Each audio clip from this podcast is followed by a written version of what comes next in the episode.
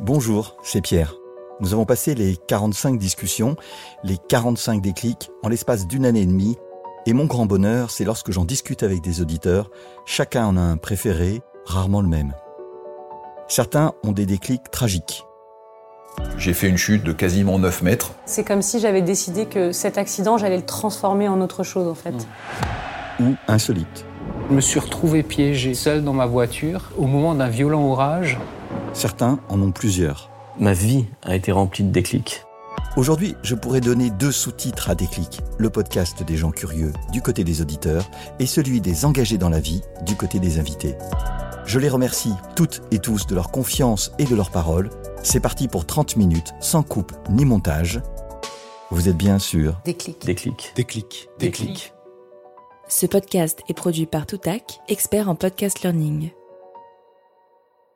C'est bon, aujourd'hui, c'est le soleil, grand beau temps. Il fait presque chaud et les mésanges sont en train de faire un carnage avec les araignées qu'elles viennent attraper pour donner à manger à leurs oisillons. Je m'appelle Pierre, fondateur de Toutac, qui crée des podcasts dédiés à la formation et à la communication par la voix et produit Déclic, ce moment où tout bascule. C'est Patrick Mathieu qui m'avait recommandé de recevoir mon invité, Maximilien Rouer. Bonjour Maximilien. Bonjour Pierre. Et merci à toi Patrick de cette mise en relation. Tu as eu beaucoup d'avance dans tes prises de position pour le climat, car cela remonte à l'an 2000, il y a 23 ans, où tu prends conscience du changement systémique du climat et de son impact sur les espèces. AXA Climate, aujourd'hui, en tant que Regenerative Business Partnership, mais aussi J'achète Fermier, La Note Globale, Terena, The Bridge, tu as tout de l'entrepreneur à multiples vies, mais aussi une seule cause, agir pour le climat. Tu es à la fois très présente dans des instances d'influence et aussi dans l'action, et ton terrain de jeu est l'entreprise, sous toutes ses formes et à tous les stades de prise de conscience. Et cela, comme tu l'écris, pour promouvoir et permettre l'économie régénérative. Et tu vas nous expliquer ce que cela veut dire. Mais avant de parler des clics, j'aimerais te poser une première question, un peu technique, mais qu'est-ce que le chloroplaste, cette micro-usine à fabriquer de la matière avec le soleil Merci Pierre.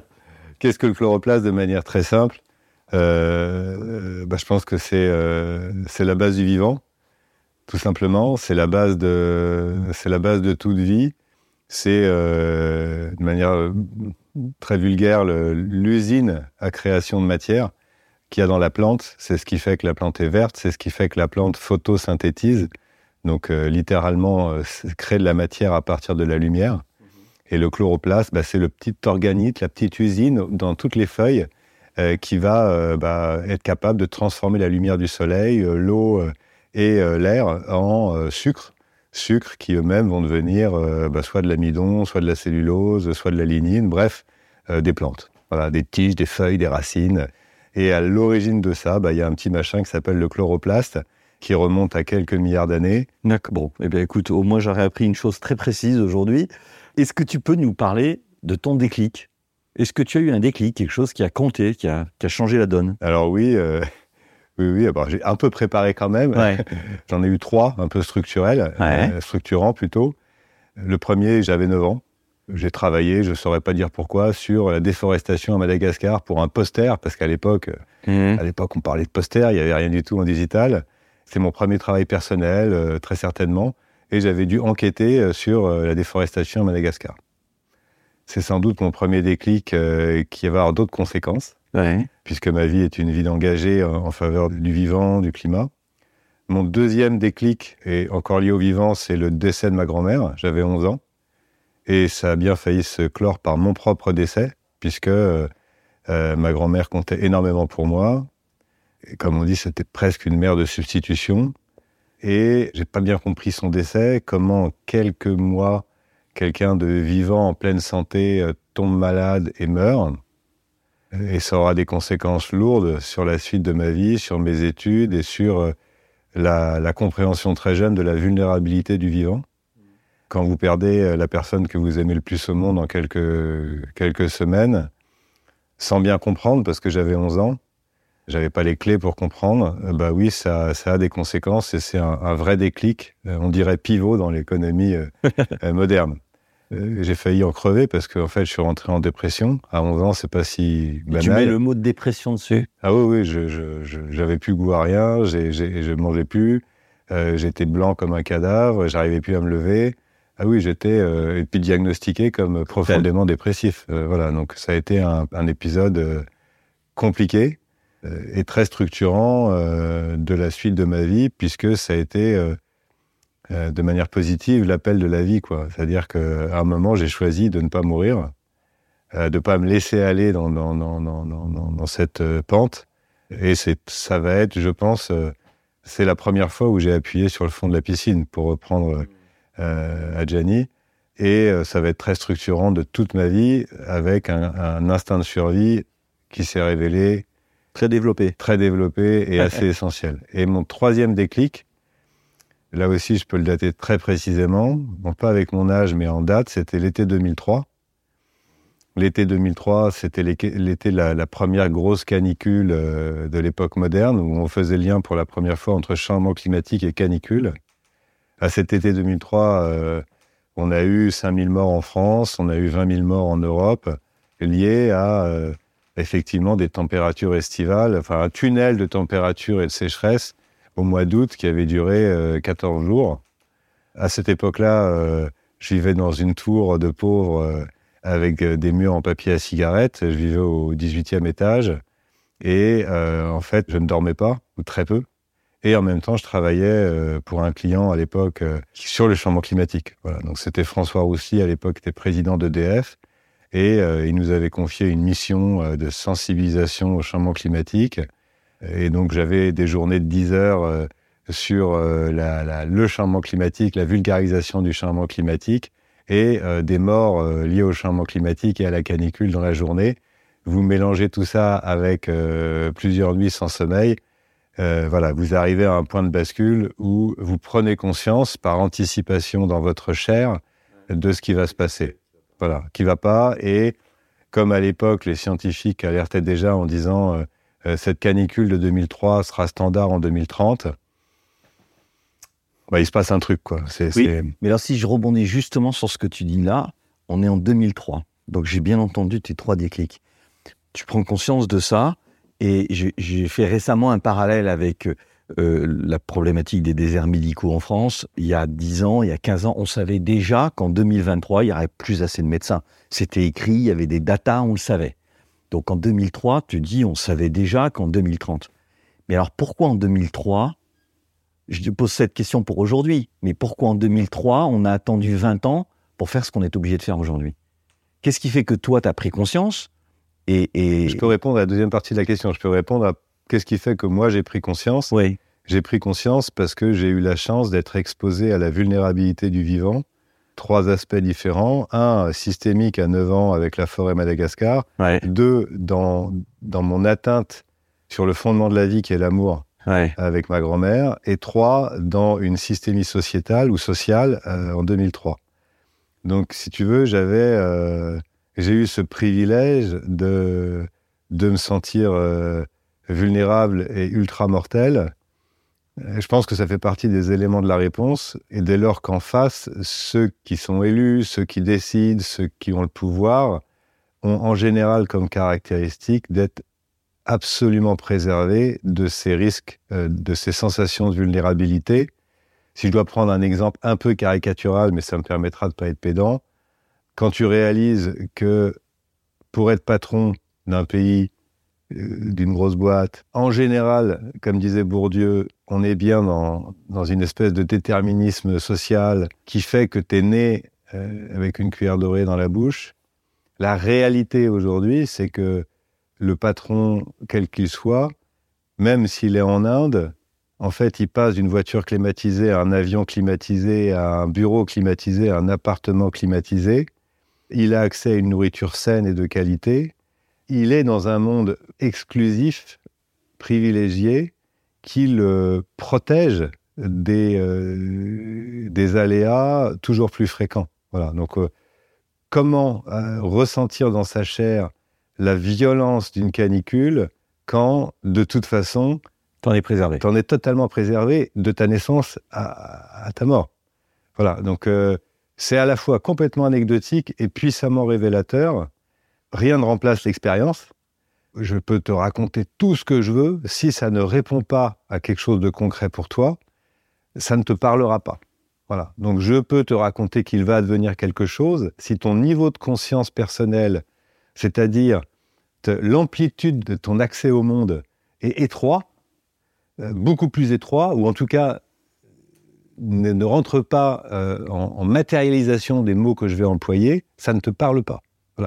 C'est inquiétant euh, sur le personnel politique, les dirigeants, ainsi de suite, parce que ça voudrait dire que si tu n'éprouves pas, tu ne peux pas prendre les bonnes décisions on peut imaginer quand même qu'on arrive à prendre des bonnes décisions sans être euh, soumis à ces aléas. Si et seulement si, euh, il y a une, éthique personnelle, une spiritualité, je vais oser dire, en tout cas quelque chose de plus grand que toi, qui fait que tu ne décides pas en fonction de ta propre et de ta simple expérience, mais que tu vas décider en fonction de quelque chose de plus grand que toi.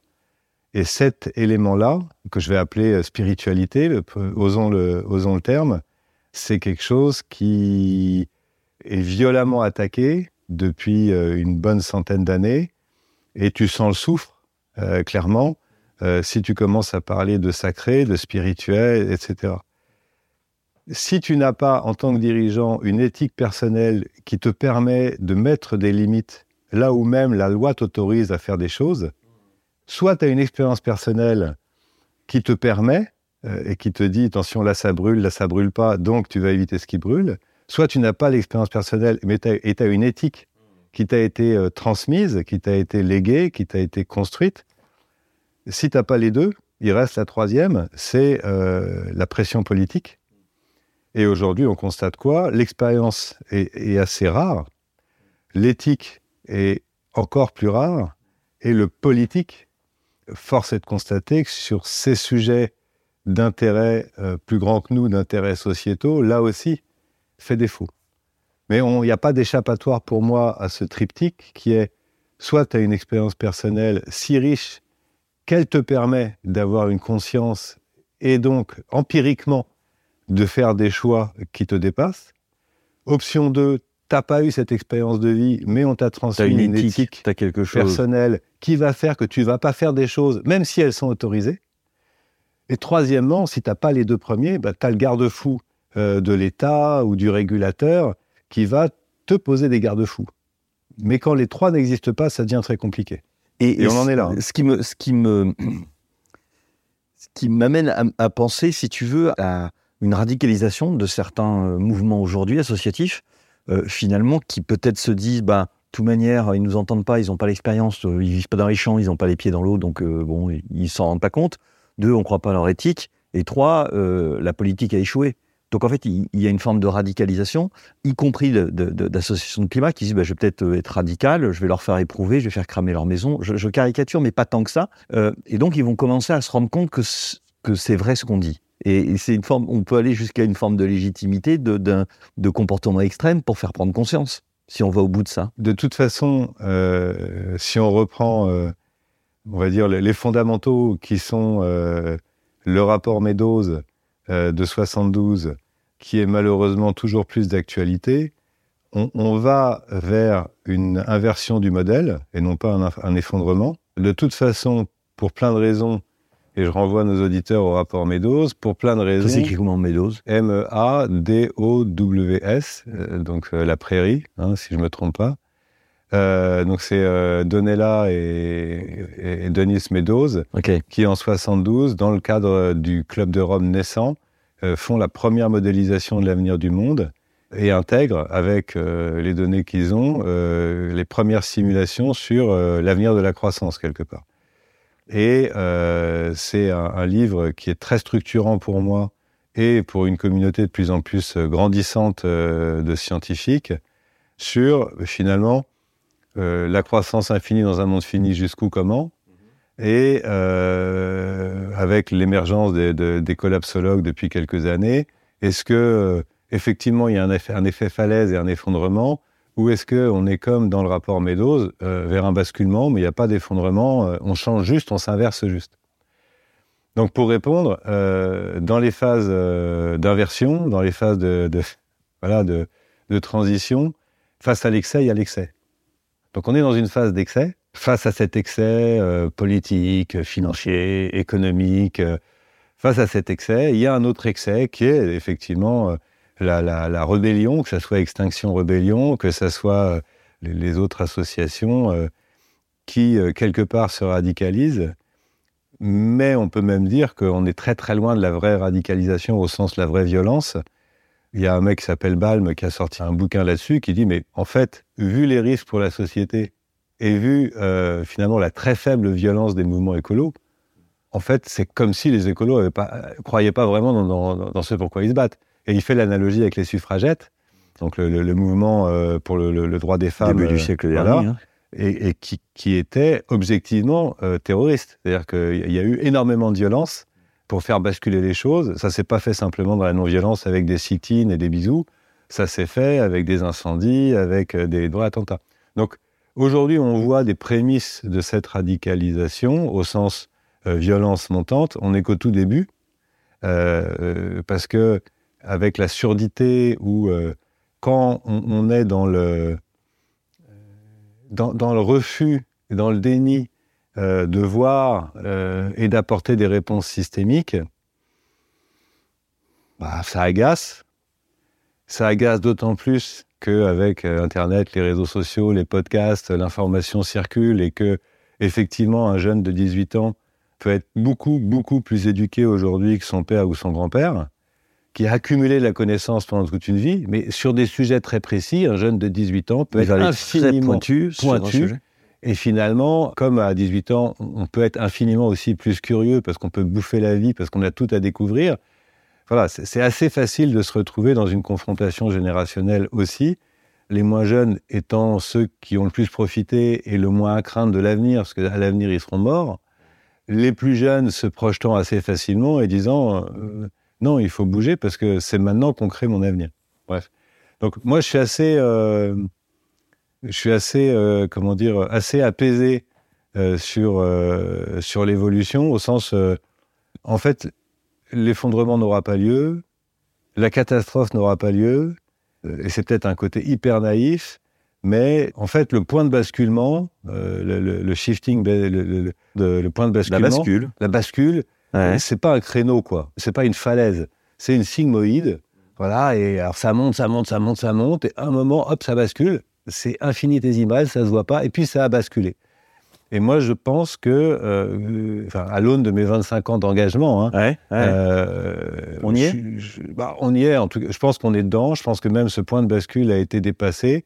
Je le vois par euh, la banalité à pouvoir que j'ai aujourd'hui ou qu'on peut avoir aujourd'hui à traiter de ces sujets dans n'importe quel cercle, partout. J'en discutais avec un ami qui est beaucoup plus international que moi au quotidien il y a deux jours, qui me disait par exemple, aux États-Unis, qu'on dit toujours euh, très absent de ces débats, il me disait, mais attends, Maximilien, s'il y a autant de stigmatisation aux États-Unis sur euh, pour ou contre l'ESG, donc l'environnement social, c'est parce que justement, il y a une politisation extrême et qu'il y a débat. Et donc, c'est au cœur du débat. C'est au cœur du débat, même aux États-Unis. Euh, si on s'intéresse à la Chine, on peut lire de manière un peu premier degré ce que dit le Premier ministre chinois ou président, je ne sais jamais. Président. Président. Euh, et on peut lire entre les lignes qui est que, bah oui, il a piloté euh, euh, un milliard 500 millions de personnes avec, c'est le colosse au pied d'argile, avec très peu de terres arables, avec une exposition climatique. Donc, ne faisons jamais l'insulte, n'insultons pas l'intelligence. Ces gens ont les moyens, ils ont, ils ont compris, ils sont en train de basculer. C'est juste que ça se dit pas comme ça, ça se fait pas comme ça c'est pas parce que individuellement ou collectivement on a l'impression d'être un peu en avance que les autres sont en retard. Il y a aussi des choses qui se passent dans l'intériorité des gens et qui font qu'ils peuvent avoir eux-mêmes basculé. L'expression de ce basculement euh, peut tarder, mais il faut pas en douter. C'est donc c'est quand même un message d'espoir euh, que tu donnes là au sens de euh, si on est au basculement, mais c'est aussi un, message quand on est dans un point de bascule, ça veut dire que les tensions, elles sont là. C'est-à-dire qu'on ne pourra pas éviter des débats de plus en plus difficiles. Euh, je disais euh, des débats très pragmatiques, euh, qui est comment on finance ce basculement.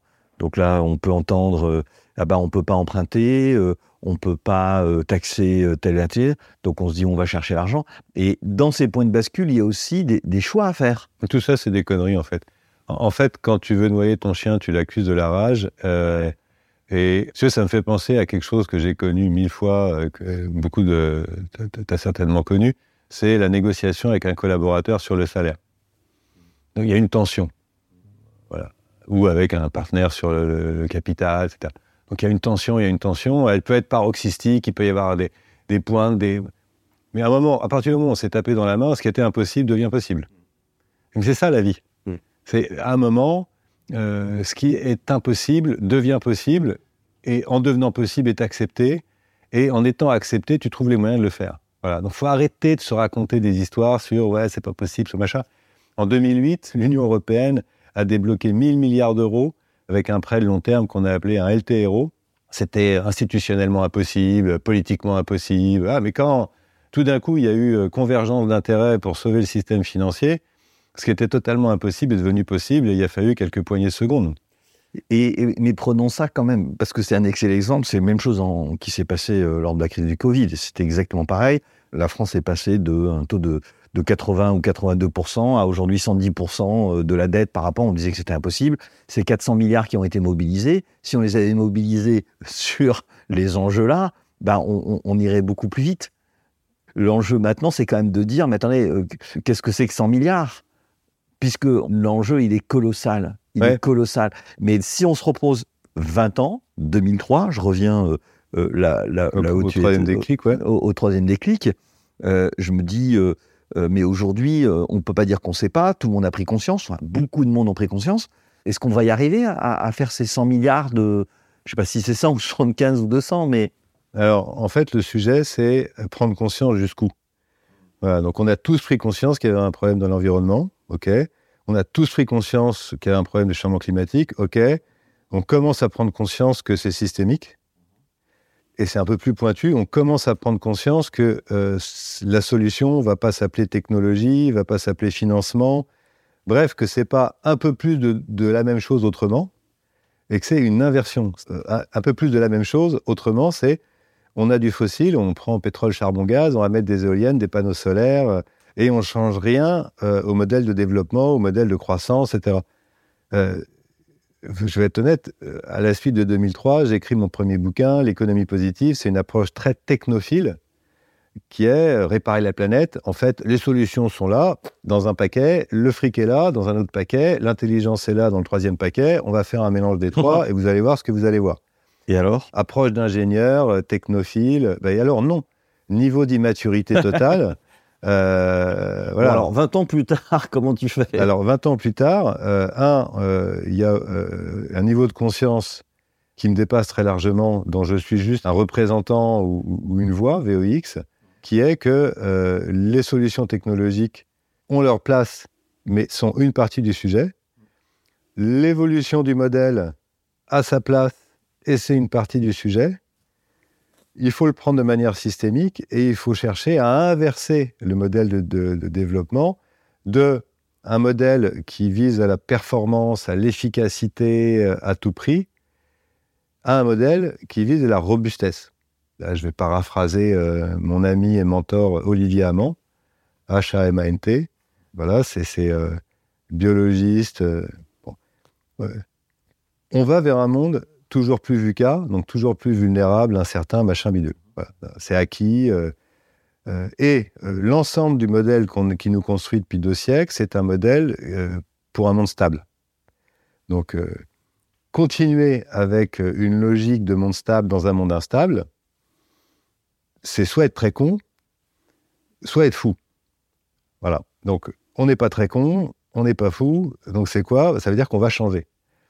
On va vers un monde instable. Un monde instable, c'est quoi? C'est des, saisons différentes, c'est euh, plus d'ouragans, euh, plus de sécheresse, plus de canicules, euh, plus et moins de trucs, voilà, plus concentré. Si on aborde ce nouveau monde beaucoup plus VUCA avec des technologies de stabilité, ça ne marchera pas. Un exemple très concret, tu mets des éoliennes. Les éoliennes, elles reposent sur des gisements de vent, comme tu as des gisements d'eau ou des gisements de pétrole le gisement de vent est directement lié au climat. Le climat bouge. Tu as planté tes éoliennes là où il fallait pas. Bah, là où il faut plus. là où il faut plus. Là où il faut plus. Donc, c'est un exemple très parlant. Donc on est dans un schéma où on voit bien qu'il va falloir inverser, faire autrement, rentrer dans une logique où ce qui va compter, c'est pas l'ultra performance, c'est l'ultra robustesse. C'est donc être capable de fonctionner dans un monde beaucoup plus incertain. Et donc, ce qu'on va devoir développer, c'est des choses qui sont beaucoup plus robustes, beaucoup plus sous-optimales. Alors, ça veut dire quoi? On a parlé, on a commencé par le chloroplaste, donc la base de la photosynthèse. La photosynthèse a un rendement de merde. C'est moins de 1%. C'est-à-dire qu'entre l'énergie reçue par la plante et l'énergie effectivement capitalisée sous forme de matière, c'est moins de 1%. Dit autrement, on a 99% de perdu. N'importe quel ingénieur vous dit Attends, on va optimiser ça, on va passer. À... Et pourquoi la plante, qui est là depuis 3 milliards et demi d'années, quand même, 3 milliards et demi d'optimisation ou de, RD, est restée à un rendement aussi bas? Pourquoi? Parce que ce qui compte, c'est la robustesse. C'est-à-dire que la plante, euh, elle a des racines, elle ne peut pas bouger comme toi ou moi, ne peut pas lever ses racines et se déplacer de 200 km. Donc quand il fait chaud, quand il fait froid, quand il pleut, quand il y a du vent, quand il y a des nuages, elle doit tenir. Bah, elle s'est organisée en termes de production de manière totalement sous-optimale pour tenir, non pas une année, deux années, mais souvent un siècle, pour tenir quand il fait froid, quand il fait chaud, une année ressemble pas à l'autre, etc. Et le vivant en entier, c'est ça. Nous sommes un organisme complètement sous-optimal. De manière optimisée, pourquoi on a deux reins? Pourquoi on a deux poumons? Pourquoi on n'aurait pas qu'un? Etc. etc. à l'envie. Hein. Donc on est dans un schéma où, quand on dit on va vers quelque chose de beaucoup plus incertain, bah, il va falloir qu'on inverse notre, notre raisonnement, passer d'une logique d'ultra-performance euh, optimisée à une logique de robustesse, ce qui va induire de la répétition, ce qui va induire euh, des coûts supplémentaires. On va doubler, on va tripler des systèmes. Euh, mais comme on le fait, je fais une petite analogie, la, cybersécurité, voilà, tu cherches à avoir euh, une sécurité sur tes datas, sur tes podcasts, en forfait de base, on va dire doublement euh, du stockage. Bah oui, parce que ton premier stockage, il peut brûler, il peut griller. On te propose en forfait de base maintenant double. Bon, bah, c'est complètement sous-optimal. Pourquoi je paierais pour deux? Bah, Parce qu'ils ont intégré la vulnérabilité et ils se disent bon bah quand même, si je veux garantir la sécurité des données à mon client, bah, je vais faire de la sous-optimalité. Je vais doubler dans deux espaces différents, distincts physiquement, le stockage pour mon client. Et on s'aperçoit qu'un peu comme ça. Tu vois, on s'adapte et, c'est source d'adaptabilité. C'est-à-dire que si le, data center a un problème, plutôt que revenir vers toi en disant bah, écoute, on est désolé, Pierre, le travail d'une vie a été perdu, on peut te dire bah, pas C'est arrivé il n'y a pas longtemps d'ailleurs. Euh, ça, je savais pas, mais, mais tu vois. Pas, le mien, mais. Euh, mais ça, ça, nous est tous arrivé à un moment. Bon. Bref, on va rentrer dans une logique. Donc, oui, je suis extrêmement optimiste. On n'a jamais été aussi intelligent au sens, il n'y a jamais eu autant de personnes sur Terre, ça on le sait. Éduqué, on le sait un peu moins. Éduqué, très très éduqué avec le nombre de PhD, donc des docteurs, on le sait encore moins. Premier niveau. Deuxième niveau, il n'y a jamais autant d'argent, ça on le sait aussi. Troisième niveau, il n'y a jamais autant de moyens de communication, d'information, donc de partager les bonnes nouvelles, pas que les mauvaises, de partager l'innovation, de partager le niveau de conscience. Et quatre, euh, on a tous un instinct de survie qui fait que, oui, à un moment, un moment, deux neurones vont se toucher, c'est-à-dire que euh, voilà. Et je pense intimement qu'on est dedans, que ça y est, c'est. Euh, je, vais te, tu sais qu'on est déjà arrivé au bout des 30 minutes, ah. donc, euh, donc on est presque au bout, mais je, vais te demander deux choses. La première, c'est, je voudrais qu'on revienne quand tu as 9 ans, pour boucler. tu dois dessiner la forêt de Madagascar. Elle, elle ressemble à quoi ta forêt aujourd'hui? Ah bah, aujourd'hui, ma forêt de Madagascar, elle est pire que pire que pire que quand j'avais 9 ans. Voilà, c'est-à-dire qu'effectivement, tous les indicateurs qui fondent euh, la civilisation au sens stabilité de la civilisation sont entre orange foncé et rouge, voire rouge foncé. Donc oui, euh, je suis né en 72, je suis né l'année du rapport du Club de Rome, l'année aussi du, début du néolibéralisme pour certains, l'année d'une forme de, euh, de basculement, en vrai. On était 2 milliards, on est plus de 7 milliards. Et quand tu regardes la couverture de forêt à l'époque, au niveau mondial, pas qu'à Madagascar, quand tu regardes le nombre d'espèces, voilà, on était dans un autre monde, et tout ça s'est fait de mon vivant, entre guillemets, sous mes yeux. Donc euh, oui. Euh, Ton poster, il est. Bah, il est plus que. Voilà, il est pire que pire. Il est pire que pire. Et j'ai pleuré plus d'une fois de la destruction de ce vivant, euh, dont on dépend, dont on dépend spirituellement pour l'émerveillement qu'il apporte, mais dont, dont, on dépend physiologiquement pour l'air qu'on respire, la nourriture qu'on mange, etc., dont on dépend culturellement, et euh, bon, etc. Et j'ai une deuxième question, traditionnelle, à la fin.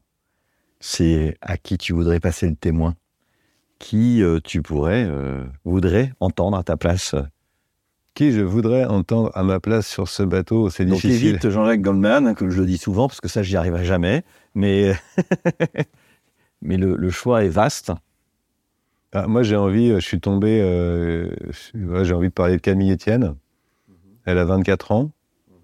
C'est une activiste euh, du climat, comme elle se définit elle-même. Elle, euh, elle, vient de finir Sciences Po. Et en fait, elle m'émeut. Elle m'émeut par l'intelligence de, de, son engagement, de ses propos. Euh, voilà. Eh bien, écoute, euh, je vais essayer de contacter Camille Etienne. Bah, je te donnerai son numéro. Bah voilà, ça sera, ça sera encore plus simple. Euh, merci beaucoup, Maximilien. merci, Pierre. Ce podcast est produit par Toutac, la voix de la formation.